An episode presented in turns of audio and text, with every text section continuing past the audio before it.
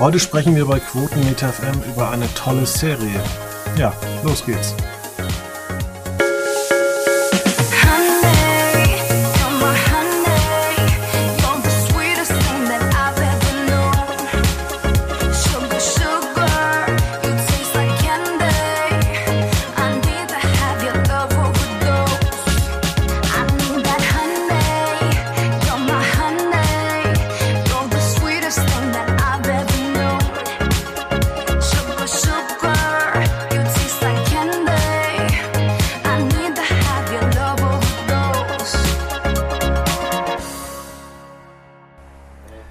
Recht herzlich willkommen bei Quotenmeter FM. Ähm, wir schreiben Ausgabe 612, 613, 600 irgendwas. Ähm, ich bin mit Christian Lukas hier und wir sprechen über Intergalaktik. Hallo Christian. Ja, mein Lieber, hallo. Ja, ich lese einfach mal verschiedene Kritiken vor. Serienjunkies fanden die Pilotfolge gar nicht mal so schlecht. Ähm, der Independent äh, sagt, äh, das ist äh, eine Serie ohne Charakterentwicklung und irgendwie äh, in den 80er Jahren stehen geblieben.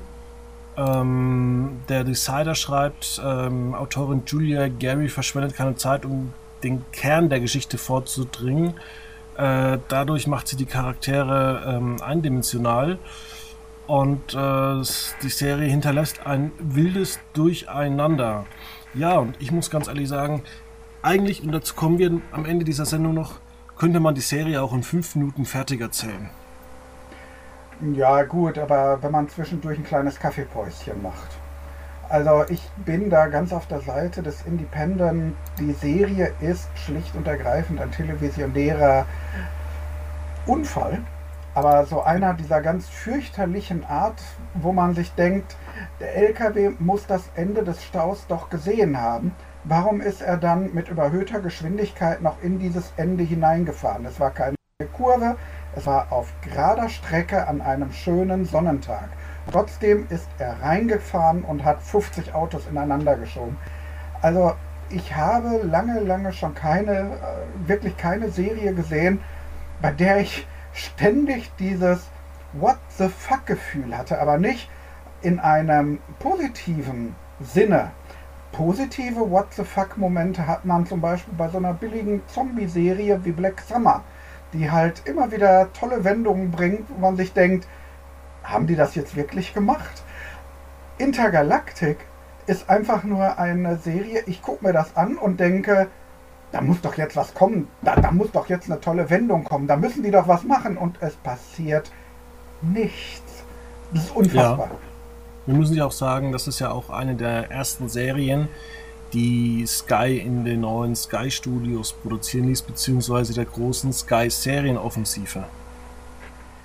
Ja, aber die dürfte mit dieser Serie erstmal ziemlich daneben gegangen sein. Wir haben ja ähm, na, neulich auf Sky die Serie The Nevers von äh, Joss Whedon schauen dürfen.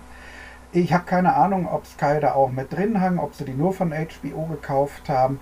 Auf jeden Fall, sie ist ja in England gedreht worden mit englischen Schauspielerinnen in der Hauptrolle. Ganz tolle Serie, wunder, wunderbar. Die letzte Folge ist ein sogenannter Mindfuck, bei der du denkst, das kann doch gar nicht wahr sein. Also ich, als ich die sechste Folge gesehen habe, musste ich wirklich einmal stoppen und gucken, gucke ich jetzt die richtige Serie? Es ist unglaublich, es ist ganz, ganz toll. Also sollte Sky da Gelder reingepumpt haben, was ich jetzt wirklich nicht weiß aus dem Lameng, kann man sagen, ja, da haben sie alles richtig gemacht. Bei Intergalactic, ich schaue mir das an und ich bin schier fassungslos über das, was ich dort zu sehen bekomme. Ja, also bei mir ging es genauso. Bei The Nevers hat Sky sich gar nicht beteiligt. Aber wenn okay. ich da schon auf den Cast äh, gucke, äh, Josh Whedon ähm, und Mark Isam, der die Musik macht, äh, es gab ja auch damals einen Bieterkampf. Aber gerade man merkt so in den ersten fünf Minuten von Intergalactic, äh, hat man irgendwie, ich habe so das Gefühl, sämtliche Gelder verpulvert, weil man hatte eine ähm, Verfolgungsszene und hat dann auch in Europa mal alles so zusammengeklatscht, was man äh, zusammenklatschen kann. Also von wegen auch noch äh, aus äh, Valencia äh, hat man die Gebäude der Stadt der Künste und Wissenschaft äh, natürlich noch mit eingebaut, wo alles irgendwie spielt. Und das ist eigentlich über dem zerstörten London zu sehen. Und es geht ja eigentlich los, dass ähm, die Hauptdarstellerin dann eine andere Hauptdarstellerin fasst ähm, und die wird dann irgendwie auf eine auf ein Gefängnis ins Weltall geschickt, wobei auch da schon die Frage ist, warum macht man sowas, wieso investiert man so viel Geld, warum baut man nicht ein Gefängnis einfach woanders? Und vor allem auch solche Dinge wie ähm, äh, es gibt eigentlich keinen Gerichtsprozess und dann wird ähm, anhand einer Computersimulation eigentlich recht schnell offenbart, naja, das war sie gar nicht, die, die, die das äh, gemacht hat. Also die Hauptdarstellerin wurde, Ash wurde ein Verbrechen angehängt. Und da fragt man sich, warum hat man diese Animation oder die, dies, das nicht vorher mal angeguckt, weil es wirkt alles so in fünf Minuten. Äh, und dann ist sie irgendwie ähm, in diesem Gefängnis und äh, da geht natürlich dann die Meuterei los. Vielleicht mal kurz für unsere Zuhörerinnen und Zuhörer noch äh, ein, zwei kleine Details äh, vorgebracht. Also wir haben am Anfang eine Welt, die auf irgendeine Art und Weise untergegangen ist, die aber auch wieder aufgebaut worden ist. Und das äh, symbolisiert man in gewisser Weise eben an der Stadt London. Wir sehen in verschiedenen Bildern das alte London mit seinen Wahrzeichen, was alles nicht mehr so richtig gut aussieht alles so Lost Places mäßig, teils unter Wasser stehend.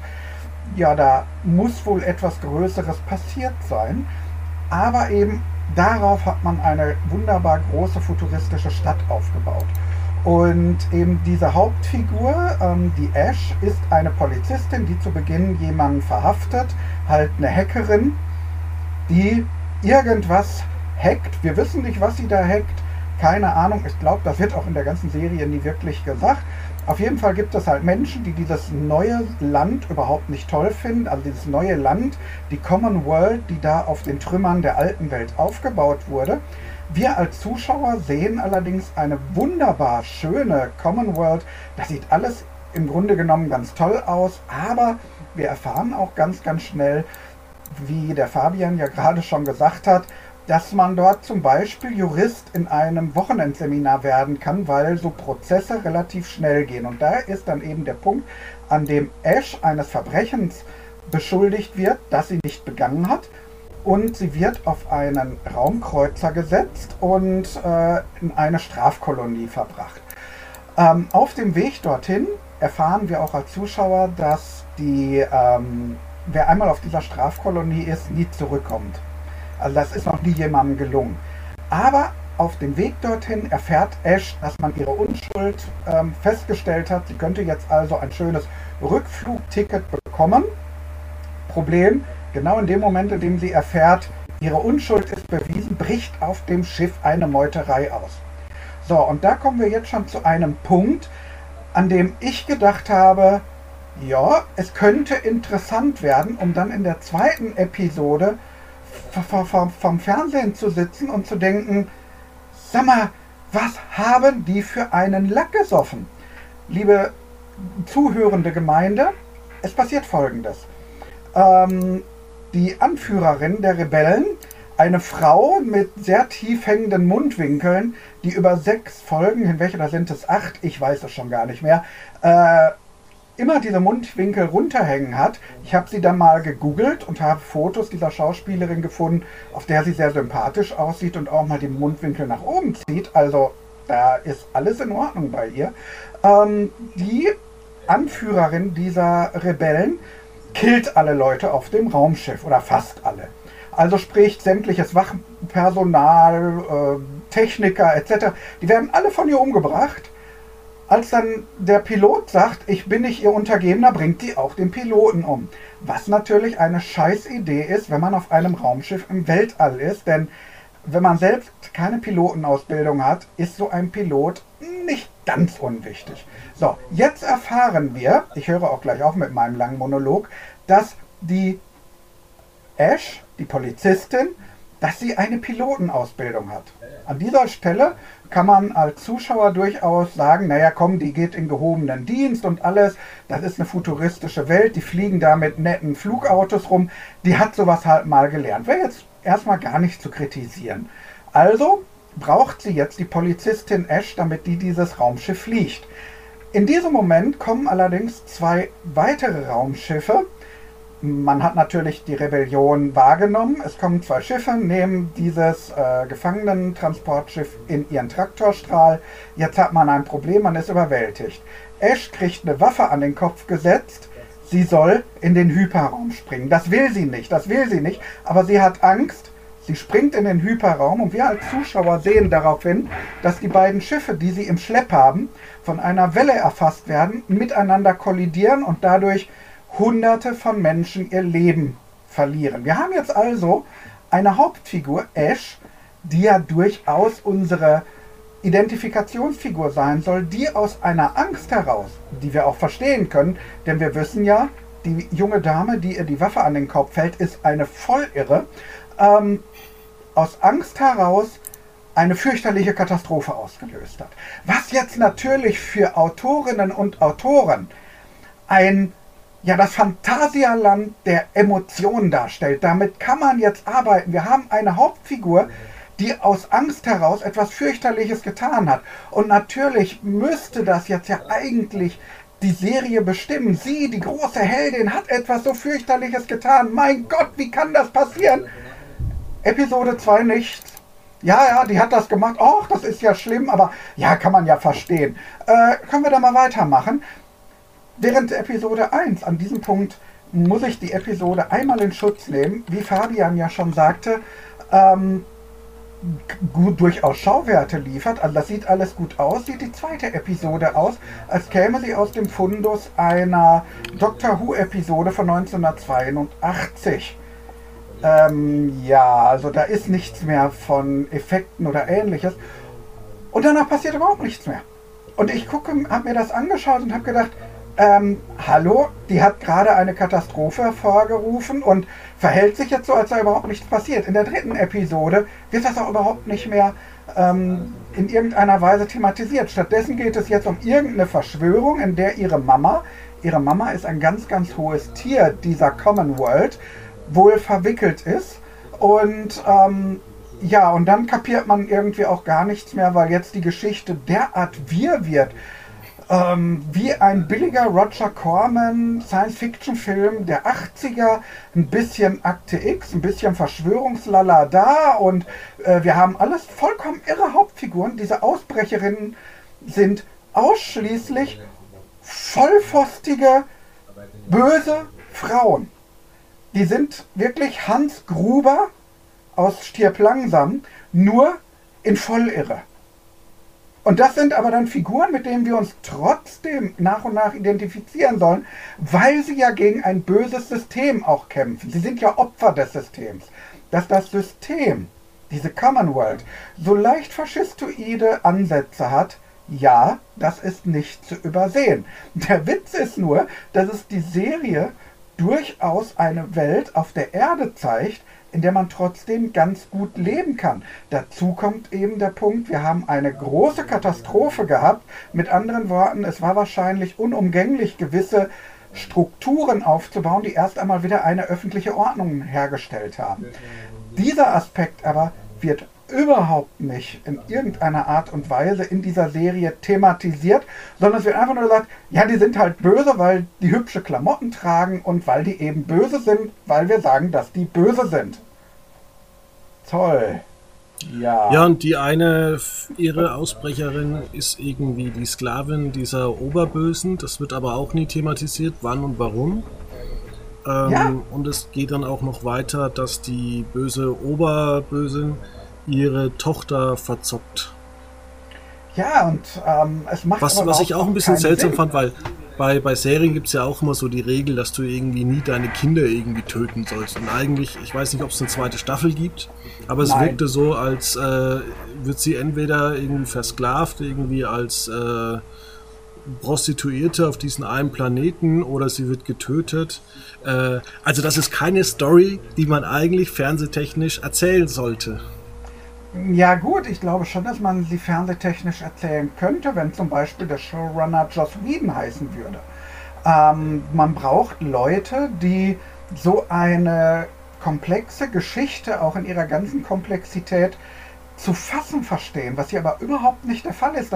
Die ganze Serie sieht aus wie ein wildes, ja, ein, eine Spielkiste im Grunde genommen, wo jemand ganz viele Lego-Figürchen reingeschmissen hat, aber jetzt keine Idee hat, wie er diese kleinen Minifigürchen miteinander in ein Spiel setzen soll, sondern er setzt sie auf eine Platte und wartet jetzt darauf, dass von den Figuren etwas kommt. Aber da kommt ja nichts. Ich möchte die Schauspielerinnen, die hier die Hauptrolle spielen, wirklich in ähm, Schutz nehmen. Denn ähm, zum Beispiel ja die Mutter, die wird dargestellt von Paminda Nagra und das ist eine wirklich gute Schauspielerin normalerweise. Und ähm, ich habe in meiner Kritik dazu geschrieben, auf Quotenmeter, dass sie ja die ganzen äh, Folgen mit auch heruntergezogenen Mundwinkeln agiert. Und ich befürchte, dass sie das Skript erst gelesen hat, als sie den Vertrag schon unterschrieben hatte und da nicht mehr rauskam.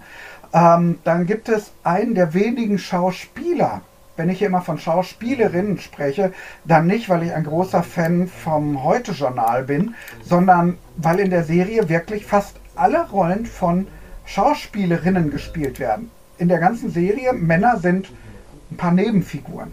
Die meisten von denen sind dumme Nebenfiguren. Ähm, da gibt es einen Schauspieler, ich habe jetzt leider seinen Namen nicht parat, der spielte beispielsweise in der Fernsehserie Utopia, und zwar im britischen Original und nicht der unsäglichen amerikanischen Version von Amazon. Da spielte er einen Killer, der gleich damit eingeführt wird in die Serie, dass er in einer Schule ein Massaker begeht. Dieser Schauspieler ist in dieser leider ja nur zwei Staffeln lang englischen Serie Utopia die man damals abgebrochen hat, weil, ähm, ja, weil man jetzt die amerikanische Fassung machen wollte. Man sollte den Entscheidern dafür heute noch links und rechts eine kommen lassen. Er spielt so unfassbar. Er oh, ist das eine Rolle. Man hasst diese Figur natürlich von Anfang an. Und trotzdem hat man irgendwann fast so etwas wie Mitleid mit ihm, weil man erkennt, ja, er ist böse, er ist böse geboren worden da konnte er aber nicht zu und er weiß, was er ist. Und wenn er quasi am Ende nach Vergebung äh, dürstet, das ist von diesem Schauspieler in einer Art und Weise gespielt. Man sitzt am Fernsehen und denkt, wow, dieser Schauspieler spielt auch in Intergalactic eine Nebenrolle. Und ich, ich gucke mir das an und wenn er erschossen wird, da hatte ich so das Gefühl, er geht zu Boden und die Arme gehen in die Luft, aber das ist kein Ah, ich bin tot, sondern ein Ich bin raus aus der Serie. Danke, danke, danke. Das war übrigens Neil Maskell. Dankeschön, ja, das ist sein Name. Großartiger Schauspieler normalerweise. In dieser Serie, man guckt ihn sich an und denkt, was, was, was spielt er da? Also es ist, gibt eben auch keine Regie und offenbar ist er dann auch kein Schauspieler, der von sich aus da groß reingeht, sondern anscheinend ein Schauspieler, der eine gewisse Führung braucht, was vollkommen in Ordnung ist, also jetzt das ist nicht zu kritisieren, aber in dieser Serie ähm, ja keine Führung findet. Warum auch immer, also das, ist, das wäre eine meiner Vermutungen. Es ist so unfassbar, was da abgeht. Ich, also ich, ich frage mich wirklich, hat niemand die Drehbücher vorher gegengelesen. Das ist die große ich, Preisfrage. Ähm, vor allem, weil wir Genevieve, die ja dann als Geisel genommen wird in der siebten Folge, es interessiert oder spricht auch kaum einer so wirklich über die ähm, über die Person in der achten Folge und irgendwie ist es auch der Mutter vollkommen egal. Also du siehst halt voll die Bestien und äh, vielleicht kann man auch hier ein bisschen spoilern. Es ist jemand an Bord, die suchen ja das Paradies die das dann berechnet. Und irgendwie hat die jetzt 30 Jahre oder 10 Jahre, keine Ahnung, das wird glaube ich gar nicht so genau beleuchtet, hat die die Koordinaten berechnet oder auf diesen Moment gewartet, wo ich mir denke, ja, dann hätte die doch eigentlich schon jetzt die Ko Koordinaten berechnen können und hätte in der ersten Folge nach dem Massaker sagen können, hey Leute, ich habe die Koordinaten, wir müssen da und da hinfliegen, weil die sind ja auch zwischendurch wieder auf einem anderen Planeten, wo sie dann von der Commonwealth angegriffen werden. Also irgendwie, dass sie da durchs Weltall fliegen, macht für mich überhaupt gar keinen Sinn, weil irgendwie werden die auch immer wieder entdeckt. Und die Entfernungen irgendwie in dieser Weltraumserie spielt überhaupt keine Rolle. Ja, und ähm, ja, hätte eigentlich auch ein 90-minütiger Film sein können. Ja, aber noch wirklich maximal und vielleicht mit sowas wie einer Figurenzeichnung. Denn das Problem ist ja, dass eben die Hauptfigur für uns ja überhaupt nicht greifbar wird. Sie ist ja auch nicht sympathisch. Also Ash bege also begeht im Grunde ja aus dieser Panik heraus diese Riesenkatastrophe und man hat nie so wirklich das Gefühl, wenn man sich das anschaut, dass sie auch nur einen Moment darunter leiden würde. Es ist ja nicht so, dass wir als Zuschauer kein Verständnis dafür hätten, denn Angst ist eine menschliche Eigenschaft und sie hat in diesem Moment Angst und sie begeht einen fürchterlichen Fehler, weil ja, sie, sie möchte ja auch nur leben und sie hofft möglicherweise einfach nur, dass alles gut gehen wird, aber es geht nun mal nicht gut. Und ähm, das ist eigentlich, wie ich das ja gerade schon gesagt habe, für Autorinnen und Autoren ähm, ein Momentum, wo du mit einer Figur so unglaublich viel arbeiten kannst, wo du so unglaublich viel aus einer Figur rausholen kannst, was hier nicht passiert. Wir hatten ja gerade Joss Whedon. Und ähm, Joss Whedon hat ja zum Beispiel damals in Buffy eine Figur wie Angel zu dem großen Sympathieträger gemacht. Ich weiß, wenn ich jetzt von Buffy rede, dass viele jüngere Zuhörerinnen und Zuhörer ähm, ein wenig die Stirn kräuseln, weil, naja, die Serie ist inzwischen auch schon ein paar Jahre älter. Aber wir haben da halt einen Vampir namens Angel. Er ist der Gute, er sieht gut aus, er ist, ach ja, er ist ähm, der Twilight-Vampir der Vergangenheit, könnte man fast sagen.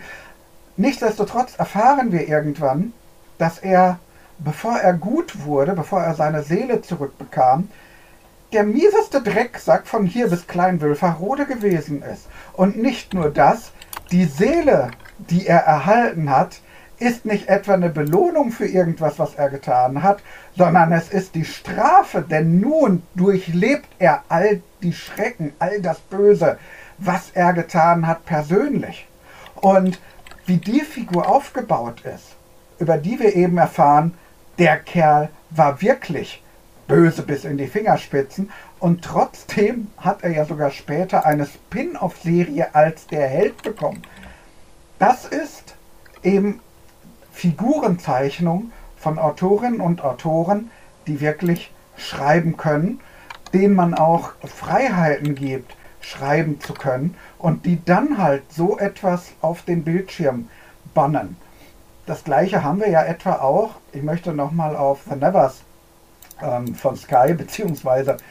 ähm, von HBO ähm, hinweisen, wo wir eben auch Figuren haben, die teilweise sehr widersprüchlich sind. Wir haben eigentlich in dieser Serie nur zwei gute Figuren, die alle wirklich von Grund auf gut sind. Aber nichtsdestotrotz, selbst über den Bösen, den Oberbösen, denken wir aber zumindest als Zuschauer, dass er möglicherweise irgendwo etwas Gebrochenes in sich trägt. Dass er eben nicht nur ein Drecksack, Manchester-Kapitalist und weiß ich nicht was ist, sondern dass etwas auch in ihm gebrochen zu sein scheint. Hier gebrochen, also hier wird höchstens mal ein Arm gebrochen, aber gebrochene Figuren, das ist alles behauptet. Es ist nichts, auch nur im Ansatz, wirklich und ehrlich greifbar. Also fürchterlich.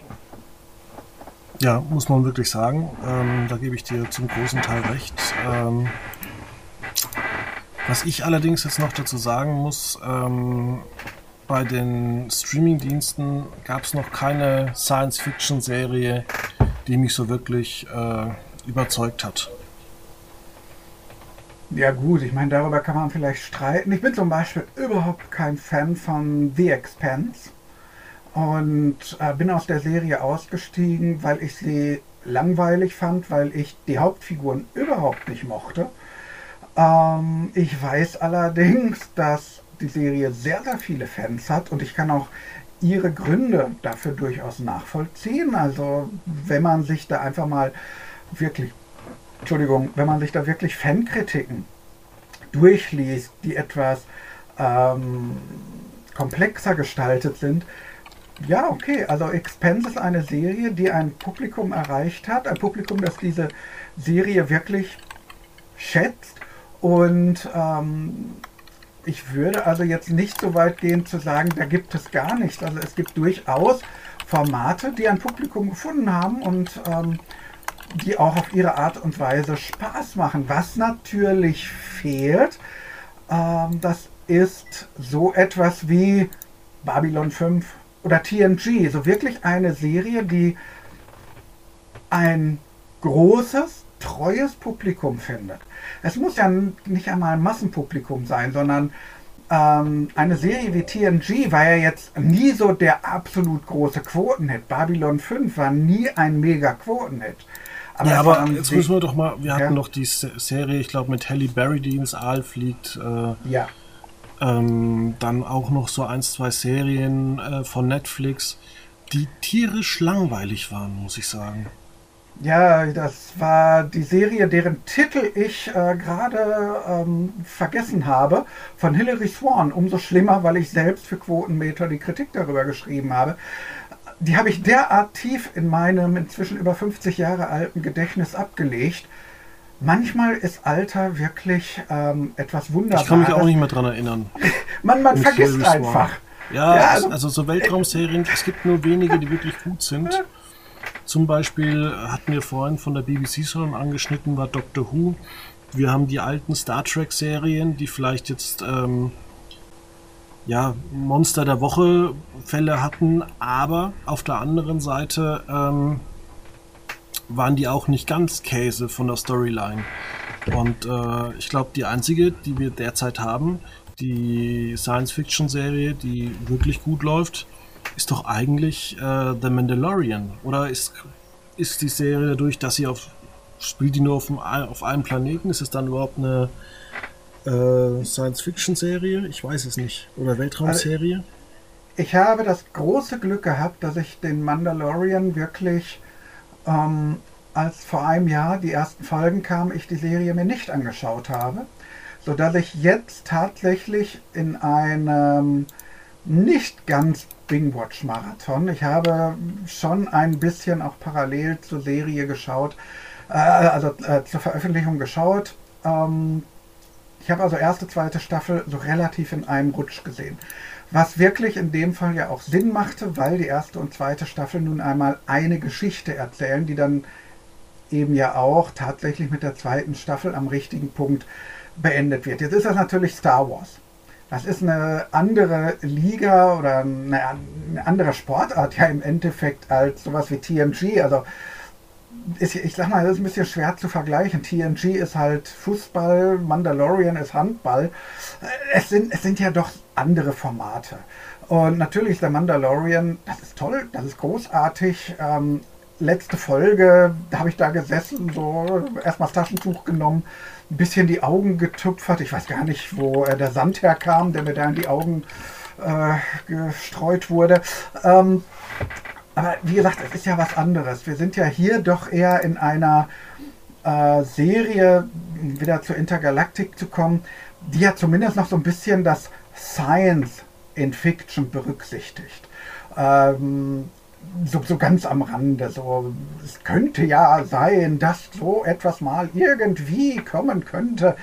Ähm, daher möchte ich diese Serien gar nicht so miteinander vergleichen und würde da übrigens auch behaupten, es gab in, bei den letzten Science-Fiction-Serien durchaus eine, die mir wirklich gut gefallen hat.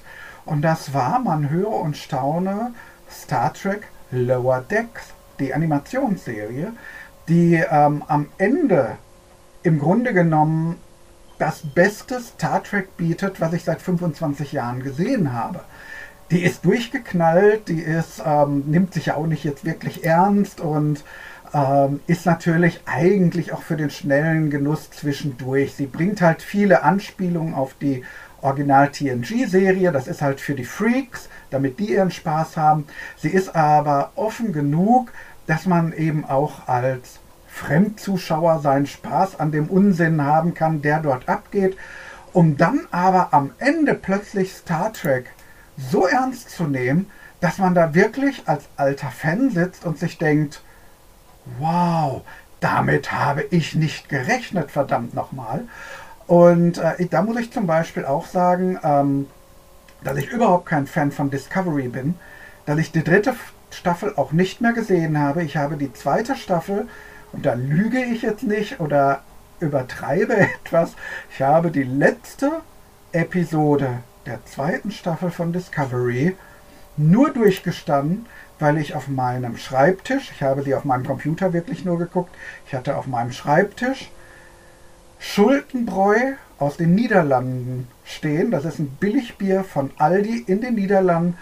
Das Schwarzbier von denen hat zwölf Umdrehungen und davon habe ich zwei oder drei Dosen leer gemacht. Das Bier schmeckt nach nichts, ist nach, zwei, äh, nach dem zweiten Schluck aber vollkommen egal. Und es hat mir wirklich geholfen, den Scheiß durchzustehen. Jetzt muss ich eins dazu sagen. Ich verabscheue Discovery aus der Tiefe meiner Seele, weil die Hauptfigur genauso scheiße ist wie die Hauptfiguren in Intergalactic. Entschuldigung, aber Michael Burnham beginnt einen Krieg. Sie ist eine Frau, sie missachtet Befehle, sie haut einen Krieg vom Staffel, sie hat immer recht, sie heult ständig rum und alle so, ja, Michael, du bist die geilste Klingo, äh, die, die geilste Vulkanier-Schnitte auf unserem Grill. Hallo? Sie ist ja keine Vulkanierin, ha, das wird ja nur gemacht, damit man sagen kann, sie ist so ein bisschen hin und her gerissen zwischen den Welten. Am Arsch hängt der Hammer, da ist überhaupt nichts hin und her gerissen. Das hat man nur gemacht, weil irgendeine Knallcharge gesagt hat, und dann machen wir noch die Schwester von Spock aus ihr ey, hallo, ey, ich habe jetzt wirklich keine Probleme, dass man Geschichten umschreibt. Äh, da habe ich wirklich nur noch gesessen und gesagt, Leute, ernsthaft jetzt. Und das will man alles geheim gehalten haben. Äh, nee. Aber ich meine, dass die Geschichte dann auch noch wirklich scheiße wird. Ah, ich konnte mir den Kack nicht mehr angucken. Ich habe wirklich nur zu Ende geguckt, weil ich ein Trekkie gewesen bin. Ich würde heute wirklich in der Vergangenheit sprechen. Ähm, ich hatte auch meine Probleme mit der Serie Picard. Ich finde sie zu 50% ganz toll. Zu 50% ist sie einfach nicht gut geschrieben. Und das ausgerechnet die Animationsserie mir meinen Glauben an Star Trek zurückgegeben hat, ich sag mal, das sagt auch über das Format einiges aus. Ausgerechnet die. Aber da bin ich jetzt ein bisschen vom Thema abgekommen. Das war der alte weiße Mann in mir, der da ähm, ein bisschen äh, die Kontenance verloren hat. Ich bitte dies zu entschuldigen und mir nachzusehen. Ja, und während du gerade so viel erzählt hast, äh, der ein oder andere kann sich da anschließen, wird wahrscheinlich recht haben. Ich habe mal geguckt, wie die ganzen furchtbaren Serien äh, zuletzt hießen. Also wir hatten Away von Netflix mit Hilary Swank. Eine furchtbare Serie, muss ich sagen. Wirklich furchtbar, furchtbar, furchtbar. Ähm, ja. Wir hatten Another Life, auch von Netflix, mit äh, Katie Sackhoff, wo sie auch irgendwo in der Welt äh, rumlaufen und irgendwas suchen. Und wir hatten Extant von ähm, CBS mit Halle Berry. Und in dieser Liste, die ich gefunden habe, da fehlt mit Sicherheit noch eins, zwei Serien, ja. weil ich glaube, ich habe noch zwei Formate geguckt, die echt schlecht waren. Bei Extend mit Hale Berry würde ich zumindest sagen, man ist ehrenvoll untergegangen. Man hat versucht, eine Geschichte zu erzählen, die ein bisschen anders war, ein bisschen komplexer. Man hatte eine gute Schauspielerin für die Hauptrolle, die auch glaubhaft, glaubwürdig in dieser Rolle gewesen ist. Da ist man einfach irgendwann wahrscheinlich auf so einen Weg gelangt, an dem man gemerkt hat, man hat sich auch so ein bisschen verrannt. Da kann man sagen, hat man vorher nicht drüber nachgedacht. Aber das ist immer für einen Kritiker einfach, einfach zu behaupten, man hätte mal vorher. Vielleicht hat man es ja auch vorher und hat dann bei der Umsetzung einfach gemerkt, dass das so nicht ganz funktioniert hat. Wie gesagt, bei der Serie, die ist einfach daneben gegangen. Das ist aber okay, man hat was gewagt, man hat ähm, eine Geschichte erzählt, die hat sich irgendwo verlaufen. Kann passieren. Passiert im Besten. Bei ähm, der besagten Hilary Swank Serie äh, hatte ich damals beim Anschauen das Gefühl, man musste das jetzt auch wieder so ganz wichtig machen. Ja, die Hauptfigur, ähm, die ist halt wichtig. Ähm, das ist alles so. Ja, wir, wir erzählen jetzt ja auch eine Geschichte mit Tiefgang und ja, schaut euch das bitte an. Das ist nicht einfach nur Trash, das ist auch ähm, mit der NASA abgesprochen. Wir hatten hier echte Berater im Team, die aufgepasst haben, dass wir keinen Unsinn erzählen oder zumindest in einem Rahmen bleiben, in dem das glaubwürdig bleibt. Und ah, da, da, da, da.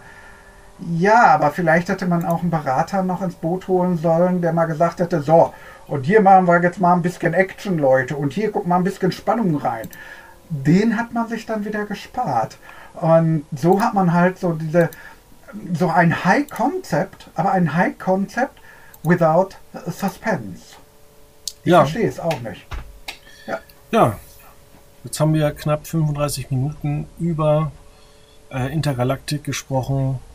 Es sollte Sky da noch eine zweite Staffel produzieren, so ein äh, Worst of. Oder sollte man die Serie einfach verschweigen?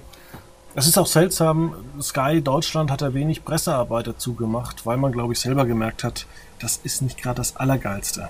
Ja, das würde ich auch mal behaupten. Die haben sich das angeguckt und gedacht, ach du meine Güte, jetzt haben wir ein Problem. Andererseits muss man aber auch mal sagen, so Sky hat auch zu The Nevers nicht allzu viel Arbeit gemacht.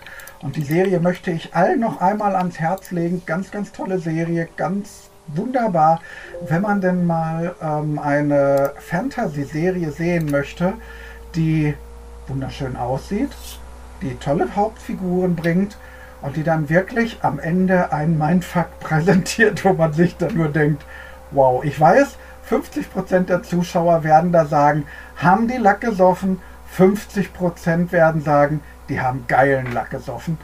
Ich gehöre zur zweiten Gruppe. Es ist großartig. Okay, dann vielen herzlichen Dank. Und nächste Woche geht es bei Quotenmeter weiter.